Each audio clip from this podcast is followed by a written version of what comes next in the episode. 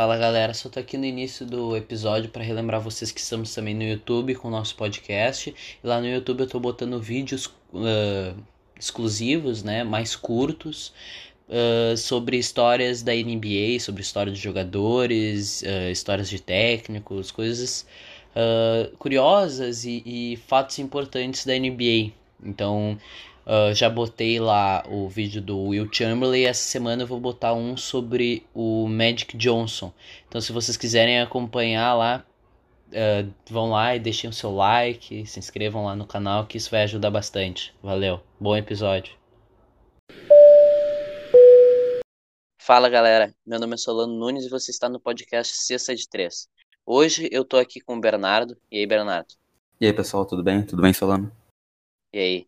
E hoje a gente vai falar sobre o maior é, ganhador de títulos da história da NBA, que é o Bill Russell, né?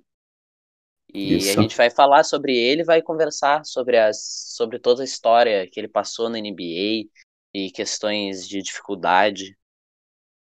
Isso. Então acho que acho que seria bom a gente começar falando sobre umas coisas importantes, tipo detalhes sobre ele, para o pessoal ter uma noção de quem ele era e como ele jogava, as características em geral. Bom, o Bill Russell, ele tinha 2 metros e 8 centímetros e ele jogou a sua carreira inteira no Boston Celtics. Ele foi técnico em Boston, em Seattle, Seattle Supersonics e no Sacramento Kings. Ele jogou 13 temporadas e ganhou 11 títulos, sendo o maior vitorioso da história. Foi cinco vezes MVP na NBA e quatro vezes líder em rebotes. Ele chegou a marcar uma vez 40 rebotes em apenas um jogo ele já foi duas vezes campeão na NCAA e foi o primeiro técnico negro da história da NBA. Uh, quer acrescentar mais alguma coisa, Solano? Não, eu só ia, eu só ia falar que, é, só pra, pra tu ver como ele, ele marcou a história, que o, o nome do, do MVP das finais é, tem, é em homenagem ao nome dele, que é o prêmio Bill Russell. Bill Russell isso. É isso, é o prêmio Bill Russell Finals MVP. Então, pra tu ver como é que ele marcou a história, ele também ganhou um monte de. Pra, e teve todos esses títulos, então ele marcou realmente a história e toda, toda a NBA com, com o, o jogo dele, né? Isso. Bom, então no, no início da, da jornada dele no basquete, se, se começou no, no ensino médio, no high school, que eles chamam lá nos Estados Unidos ele, na verdade, ele não tinha sido aceito para o time da escola por ele ser um cara que não conseguia entender o basquete, não, conseguia entender as regras. Apesar dele, dele já ser alto e ser bem ágil e ter o controle de bola bom, mas ele não, não entendia o jogo. Isso que foi o que dificultou ele para entrar no time. E quando ele entrou, ele quando conseguiu aprender as, as regras do basquete, ter visão de jogo dentro da quadra, só foi, só foi subindo na carreira, sabe? Claro que também tinha várias. Principalmente esse início foi por causa das questões que ele não tinha muito entendimento ali do jogo, mas depois começou a aparecer muitas questões raciais e que ele, ele deu muita sorte de encontrar técnicos que, e, ou e dirigentes que realmente não se importavam, não eram racistas, né? Com ele e que depois. E, e que queriam ele no time, porque viam que ele era um grande jogador, que ele ia ser um grande jogador, que ele era um, um projeto para o futuro incrível. E que foi, né? Se pagou no final. E que mostra como a, a, a ideia de a ideia de dirigentes racistas e técnicos racistas que eles perderam muito porque eles perderam o jogador que mais trouxe né prêmios para pro, pro, pro time então não só na NBA como na, na na liga universitária, que ele ganhou duas vezes e, e que então, né, com vitórias traz é, fãs e com fãs traz dinheiro para as faculdades e para as ligas.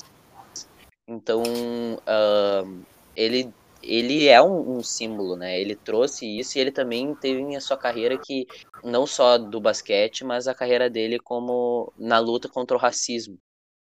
Sim, ele foi uma figura muito importante para a NBA, né? Apesar de eu acho que está sendo um pouco esquecido agora, com o passar do tempo, né? As pessoas Sim. agora elas estão mais ligadas em LeBron, Kobe, que na verdade já morreu, né? Mas continua com um legado grande. Uh, sabe? Essa, esses, com o Jordan, essas pessoas mais eles, jovens. Uh, é, eles esquecem. Eles esquecem, por exemplo, do Will Chamberlain, que eu também já fiquei. A gente já, também já fez um episódio sobre ele. Que o Will Chamberlain foi o, o cara que marcou 100 pontos em uma partida. Foi o, o, foi um baita de um jogador, ganhou um monte de MVP, marcou história. Foi não só pelo seu jogo, mas também pelas bizarrices que ele fazia, que ele na a, uma, uma das grandes diferenças, eu ainda quero fazer um episódio entre o Bill, que é a diferença entre o Bill Russell e o Chamberlain, que eu acho que vai dar até mais conversa, que é que o Bill Russell botava o time dele à frente dele, né? Ele, ele queria ganhar os títulos com, a, com os seus companheiros. Ele jogava para os seus companheiros, ele não jogava para a torcida. Tanto que a torcida não gostava do Bill Russell. Mesmo ele trazendo um monte de títulos para Boston. A, a torcida não gostava dele. A torcida era. Ele foi jogar na cidade numa na, na cidade que era a, a mais racista na época dos Estados Unidos, que é a Boston, né? Que é, era mais racista na época. E ele, então, ele não jogava para Boston. Ele jogava para seus companheiros. Ele jogava para quem ele realmente se importava e para quem ele sabia que se importava com ele, com ele de volta, sabe? Então, isso é uma coisa que mostra muito do caráter dele. E o Will Chamberlain, por exemplo, ele, ele se botava na frente do título. Ele queria fazer as vitórias. Ele, ele achava mais importante ele fazer mais ponto do que ganhar. Ele preferia ganhar, fazer é, recordes e tal, do que ganhar alguma, do que ganhar títulos na NBA. Isso mostra também, de novo, mostra esse caráter dos dois. Sim, com certeza. e a gente pode também falar mais essa questão racial, que teve sempre muito presente na, na, na, carreira do Bill Russell, né? Não só quando ele era jovem, mas também quando ele entrou na NBA. Numa, mas uma questão, uma, uma ocasião que teve que é muito muito que ele fala muito e que marcou muito ele que foi quando ele estava na NCAA ainda ele foi ele foi num ele foi para eles foram para Oklahoma né com o time para jogar um jogo. E quando eles chegaram lá no hotel, o hotel disse que eles não iam aceitar o, o Bill Russell e os outros dois companheiros deles que eram negros. E o resto do time era branco. Pra, é, só para destacar que esse time era foi o primeiro time com três titulares negros na história da, da liga é, universitária dos Estados Unidos. Então, eles eram três negros e o hotel simplesmente não aceitou. Então, o time que era muito entrosado com o técnico e com os, os jogadores, né? Eles concordaram, não, então se a gente não vai, se eles não entram, a gente não entra também. Eles cancelaram a reserva e foram para um outro hotel mais barato, onde eles dormiram praticamente no mesmo quarto. E então isso mostra também que o, o, o time dele sempre foi muito entrosado com ele. Ele, ele tinha essa. Esse, o time dele concordava e, e não era racista, no caso, o que é uma. É, a, nessa época já era uma qualidade. É, atualmente é normal a pessoa não ser racista, né? Pelo amor é, de Deus. A gente está falando de 1950 que aconteceu essas coisas, que a carreira do Bill aconteceu entre 1952 e 1968, se eu não me engano. Foi, então a gente não está falando de 1980. Era uma época que todo mundo era racista praticamente, sabe? Era, era poucas pessoas que não eram. É, isso é, isso é, isso é triste. Eu fico, eu fico triste quando eu começo a ver esses negócios. É. E então, e, no fim, e, e, daí nesse jogo que eles foram lá e jogaram, o... eles ganharam o campeonato nacional. Então, o Bill Russell, na, na autobiografia dele, ele falava que ele usava essa, esse, essa frustração. Porque a pessoa fica frustrada quando ela passa por uma, por uma ocasião assim, né? Ela vai lá, ela vai jogar, ela só quer jogar. Ela, daí elas vão no hotel e o cara diz, não, tu não vai entrar porque, porque tem uma cor. Essa tua cor de pele eu não, não curto muito. E ele, ele, e ele ficava frustrado com essas coisas. Ele ficava frustrado quando a, quando a torcida quando de, sei lá, de Boston, que ele jogava para Boston, falava que a melhor maneira de melhorar os jogos era ter menos jogadores negros. Ele ficava frustrado com isso. Então a maneira que ele contornava isso, e ele diz na autobiografia dele que foi a, foi por isso que ele ganhou os 11 títulos, foi que ele pegou e usava essa frustração como como Provar, uh, né, ah, que a cor de pele isso, não é como, enquanto tu vai jogar Ele pegava como pegava como motivação aquilo. Não, eu não sou, eu vou mostrar para esses desgraçados que eu sou bom e eu vou pro, e eu vou e ele jogava para os seus companheiros, né? Ele não jogava pros para a torcida, ele nunca jogou para a torcida, ele sempre jogou para os seus companheiros, que era quem ele se importava. Então daí e quem tanto se importava que... com ele, né?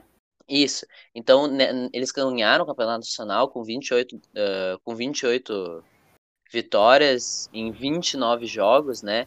Ele foi líder em rebotes com médias de 20 pontos e 20 rebotes por jogo e ainda ele assim, ele ainda assim ele não foi, ele não levou o prêmio de Most Valuable Player, que é da N da, da coisa universitária que não é MVP, mas normalmente é, é, a correlação que a gente tem. Ele não ganhou. Sabe por que, que ele não ganhou, Bernardo? Por que, Solon? Porque ele era negro. Olha que bosta. Ah, meu, é foda. O cara, ele, ele, literalmente, ele marcou a história, tanto que a camisa dele foi aposentada lá no, na, Número na universidade que ele jogou. Isso, ele, ele marcou a história na própria coisa, ele ganhou 28 jogos de 29 e ele ainda não ganhou o prêmio. É. E daí depois ele. E daí ele pegou de novo, ele pegou essa frustração, ah, quer saber? Foda-se. E ele ganhou, ele ganhou dois títulos pela universidade dele. E daí ele ganhou com uma, uma série de 55 vitórias consecutivas e sendo considerado por John Wooden o melhor atleta defensivo que ele já tinha visto. Daí ele também, as médias do Bill nessa época era de 20.7 pontos, 20.3 rebotes por partida. Então, assim, ele realmente era um baita de um jogador, né? Porra. É, a visão de jogo dele era bem avançada. É como se o LeBron volta, voltasse a 50 anos atrás, sabe? Tipo, o LeBron jogando num time de 1960. O cara ia arregaçar, é, assim como o Bill Russell fez. Porque os companheiros é, dele não tinham tanta visão de jogo quanto ele tinha. A diferença é que o, o LeBron é um jogador muito ofensivo, né? Ele é muito sim, ataque, não, o que ataque. eu quero dizer é a visão Sim, sim, sim, jogo. eu entendi. Eu entendi a visão de jogo, sim. O LeBron, como o Bill Russell, como esses grandes jogadores, como o Michael Jordan, como o como esses grandes jogadores, eles tinham a visão de quadra, eles conseguiam distribuir, eles conseguiam, eles entendiam o jogo, né? Eles entendem Era a visão maior do que os oponentes. Esse, essa que era a vantagem deles os oponentes poderiam ter tanto potencial físico quanto eles, mas eles não tinham o potencial mental, emocional na hora Isso é, esse é o QI de basquete, né? Isso. É o QI do basquete.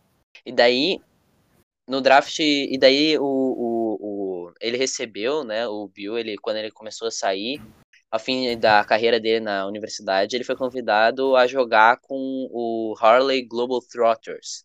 Mas uh, ele se recusou porque o dono era racista, ele era de um clube racista e não negociou diretamente com o Bill. E, e daí o Bill ele falou assim, se o Saperstein, que é o nome do cara, era tão, era inteligente demais para falar comigo, então eu sou muito inteligente para jogar por eu sou eu sou muito inteligente para jogar para para uh, Saparstein, que é o nome do cara. Então ele queria dizer, tipo, não, eu não vou ser burro o suficiente para jogar para um cara que não se acha superior a mim. E daí então o Bill ele entrou, dessa forma ele entrou ele para ser elegido, né, no draft de 1956.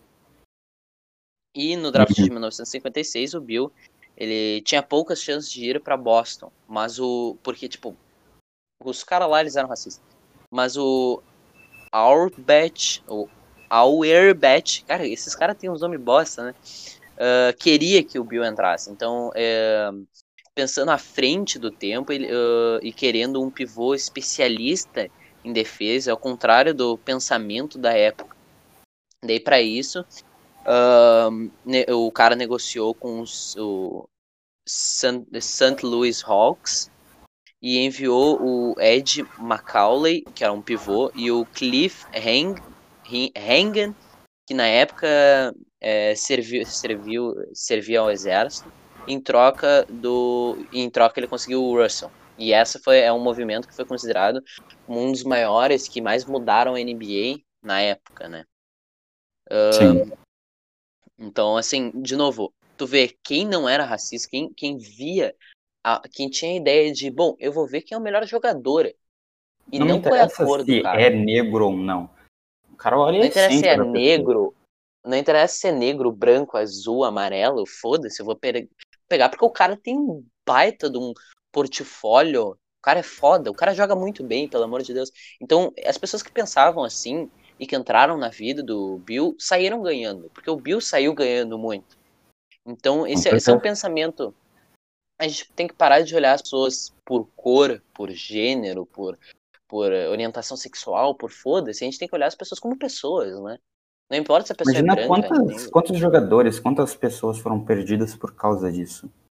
E isso, óbvio, o, o, se, de novo, a, a humanidade, é, é, nessa questão moderna, né, com esportes, escolas e tal, se, a, se as pessoas parassem de ver é, as outras por grupos, é, e não só como pessoas, como, bom, Bill Russell e não negro Bill Russell, elas teriam saído ganhando, a humanidade em si teria saído ganhando. Mas não, elas Sim, gostam de segregar. As, eh, não, não, tem várias pessoas que gostam de segregar, não, porque uh, você é negro, ou porque você é gay, ou porque você é sei lá o que, dinossauro, não sei. É, as pessoas elas gostam de segregar, elas têm essa coisa. Então quando a pessoa sai, ela perde, ela pensa assim, ela sempre vai sair perdendo. Porque sempre vai ter pessoas com dons nesses grupos que ela não gosta. Sim. Daí, então, antes da estreia pelos Celtics, o Russell e o Casey Jones, uh, eles jogaram nas Olimpíadas de 1956, olha só, já marcando a história em, no esporte. E ganharam ouro contra a União Soviética e dominaram o, o, e dominaram o torneio, né? Porque o Bill Russell era um jogador muito dominante, porque ele era um jogador incrivelmente defensivo, diferente do seu maior rival, que é que foi o Will Chamberlain, que era um jogador extremamente ofensivo, atacava. Sim. E, e ele teve, ele ganhou o torneio com destaque para ambos, né, com 14 e 10 pontos de média respectivamente. É, Solano, então, é, por, causa, por conta das Olimpíadas, uh, o pivô ele jogou apenas 48 jogos, mas ele teve a média de 14,7 pontos e 19,6 rebotes por jogo, liderando a liga no segundo quesito. E nesse momento, os Celtics chegaram às finais da Conferência Leste da NBA, e no primeiro jogo, o Bill ele se destacou por causa dos seus 26, uh, 16 pontos, 31 rebotes e 7 tocos. Impressionante mesmo. Uh, as finais da NBA elas foram contra o St. Louis Hawks e prevaleceu a força do Celtics, que venceu o primeiro título da NBA. Então, na segunda temporada do, do Bill, uh, pelo Boston, ele foi eleito o MVP da liga, e, e ele, porque ele tinha feito as médias de 16,6 pontos e 22,7 rebotes.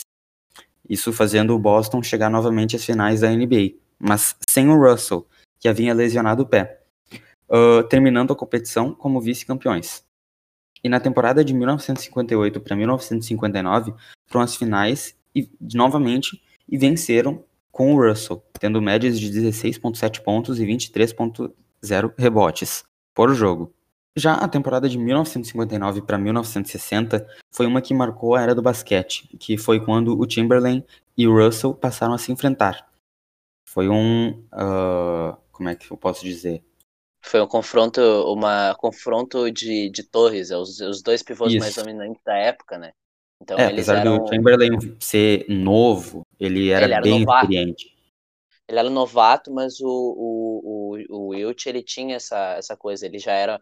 Ele é, ao mesmo um tempo ele conseguia bater de frente com o Russell. É, é, mas é que, claro que a experiência do Russell se, se destacava, mas o Wilt, é, essa foi uma batalha, né? Uma batalha de gigantes. E Sim, tem, até um tem muito para falar. Ela tinha sido a maior rivalidade da história da NBA.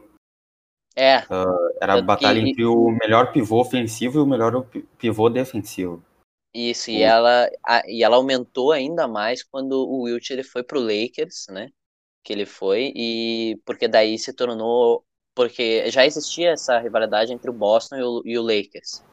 Entre o Boston Celtics e o Minneapolis Lakers, que depois se tornou Isso. Los Angeles Lakers. Porque o, o Lakers eles sempre se enfrentavam, o Lakers e o Boston estavam sempre, sempre se enfrentando nas finais e o Boston sempre ganhava. O Lakers sempre estava perdendo. Que triste. E Sim. daí quando o Wilt, o Wilt ele mudou para pro Lakers, eles começaram a se enfrentar e daí sim que o jogo ele realmente essa competição começou a equilibrar. né? É, começou a equilibrar.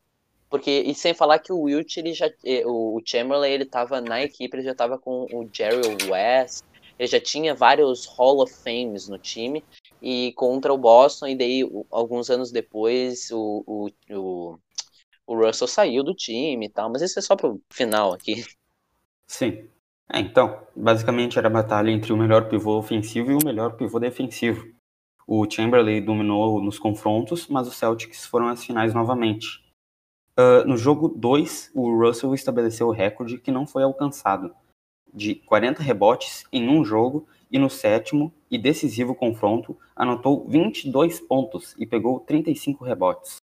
As temporadas mais marcantes estavam por vir, e em 1966 o Russell se tornou o primeiro técnico negro da NBA e ainda atleta da equipe. Então ele era técnico e atleta do, do Boston.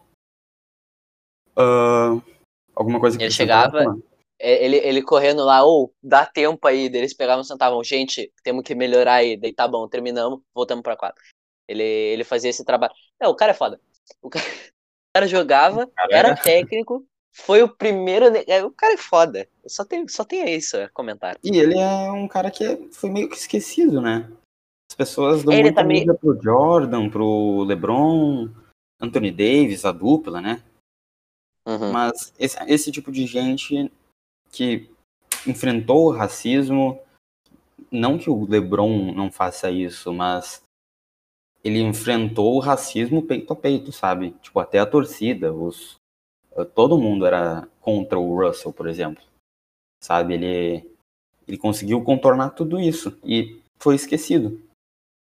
É, ele foi por essa questão racial também, tanto que as pessoas elas esquecem do Russell porque pensam, ah, Boston, a Boston sabe, tem o Larry Bird, mas não foi o Larry Bird, não que o Larry Bird não seja bom, o Larry Bird foi um jogador incrível, ganhou, ganhou títulos, ganhou MVPs, mas ele não carregou, ele não fez tal história quanto fez o, o, o Bill Russell. Tanto que várias pessoas começaram a falar, não, porque o GOAT desse time é o, é o Larry Bird, e até o, o Bird ele falava, não, gente, não, é o, é o Bill. Ele, ele que trou trouxe 11 títulos para nossa franquia. Ele que Sim. marcou a história do basquete. Eu, eu posso ter feito algumas coisas aqui, mas não é nada comparado ao que ele fez. E isso é verdade. Não que o, o, o de novo, Larry Bird, ele tá entre os, sei lá, os 50 melhores da história, sabe? Que Sim. nem o Bill também, mas ele tá mais alto nessa categoria porque ele jogou numa época mais complicada. O Bill, ele tava, de novo, ele tava nessa. Ele tava numa, numa NBA em ascensão, por isso que ele conseguia fazer 40 rebotes. Sabe? Ele tava numa, numa NBA mais fraca em ascensão. E então. O Bird ele pegou uma época mais difícil, mas ele era. Ele, ele não, não trouxe tantos títulos e tanto cara e tanto assim primor técnico quanto o próprio Bill Russell. Sim. E então, daí na, na penúltima temporada que foi dele, que foi de 1967 a 1968, seus números começaram a cair um pouco. Uh, Russell, no alto de seu, seus 34 anos, atingiu 12,5 pontos e 18,6 rebotes por partida, mas ainda era decisivo, ajudando seu time a se tornar o primeiro da história a reverter uma uma, uma final né, de 3 a 1 numa, na série. Que daí para, uh, parando o Chamberlain e dando o, o passe para a sexta da vitória. Uh, nesse mesmo ano, bateram o Lakers nas finais de novo, uh, pela quinta vez seguida, e, de, e Russell chegou ao décimo título em 11 anos de carreira. Sua última temporada foi turbulenta, uh, faltando a reunião obrigatória dos técnicos da liga, sofrendo de exaustão aguda e com um recorde de 48 e 30, 48 a 34, o pior do Celtics desde que foi a de vitórias, 48 vitórias e 34 derrotas, o pior dos, dos Celtics desde 1955. O Bill Russell renasceu e os Celtics também, uh, conseguindo virar contra os, Sixers e o Knicks. E aí foram as finais contra o Lakers e com 21 rebotes o Russell uh, bateram mais uma vez os Lakers. Assim o Russell fechou sua carreira sem, uh, sem voltar a Boston, onde 30 mil espectadores estavam esperando né, pela equipe, surpreendendo a todos. Porque, tanto que o Russell, quando ele se aposentou, por que, que o Russell ele se, quis se aposentar cedo? Ele não fez que nem o, o sei lá, o Karim Abdul-Jabbar. O Karim Abdul-Jabbar foi até os 42 anos. E no último ano dele, nos últimos anos, ele foi carregado pelo Magic Johnson. Então, o que, que aconteceu? O, o Russell, ele sentia. Não, eu vou largar agora, porque agora, agora eu vou começar a ser um peso para minha equipe. Eu acho que essa foi a minha contribuição. Daí, quando ele terminou, ele pegou e saiu de Boston. Como ele sempre disse, ele nunca jogou para Boston. Ele sempre jogou para os seus companheiros. Então ele pegou e saiu, foi se mudou de Boston e foi para foi pro outro lado dos Estados Unidos viver tranquilo. Porque várias várias coisas, tipo, teve um última coisa assim que eu vou falar de importante no caso, que é a, a coisa, uma das coisas que mais afetou ele, né, sentimentalmente com essa questão racista, do racismo, foi que uma vez ele estava voltando, ele foi jogar, né? Foi num, num jogo e quando ele estava voltando para casa, ele chegou em casa e a casa dele estava toda destruída. Tava vandalizada, seus troféus destruídos, a, jogaram cocô na parede dele, nas paredes, é, urinaram na cama e tal. Então e, eles destruíram basicamente a casa do cara. E isso foi assim, isso chocou ele, chocou as filhas, chocou a mulher dele. Então quando eles terminaram, eles fugiram de Boston, né? E ele nunca mais voltou. Ele voltou uma última vez para Boston. Que ele voltou uma última vez para Boston em 2013 e depois ele nunca mais voltou. Uhum. Então eu acho que podemos dar esse esse podcast, esse episódio, né, como concluído. Sim. Então, bom, é, você esteve escutando o podcast Sexta de Três. Valeu aí, Bernardo, pela participação. Eu que agradeço por ter convidado. Espero que podemos gravar muitos outros agora que estamos de férias e não temos nada para fazer. Então vamos gravar um monte de podcast. Vamos tentar começar a gravar presencial, aliás, com todas as medidas, né, de precaução, porque realmente o áudio fica melhor e uh, fica mais legal. Então, você esteve escutando o podcast é, Sexta de Três. Muito obrigado aí pela sua audiência, né? E valeu!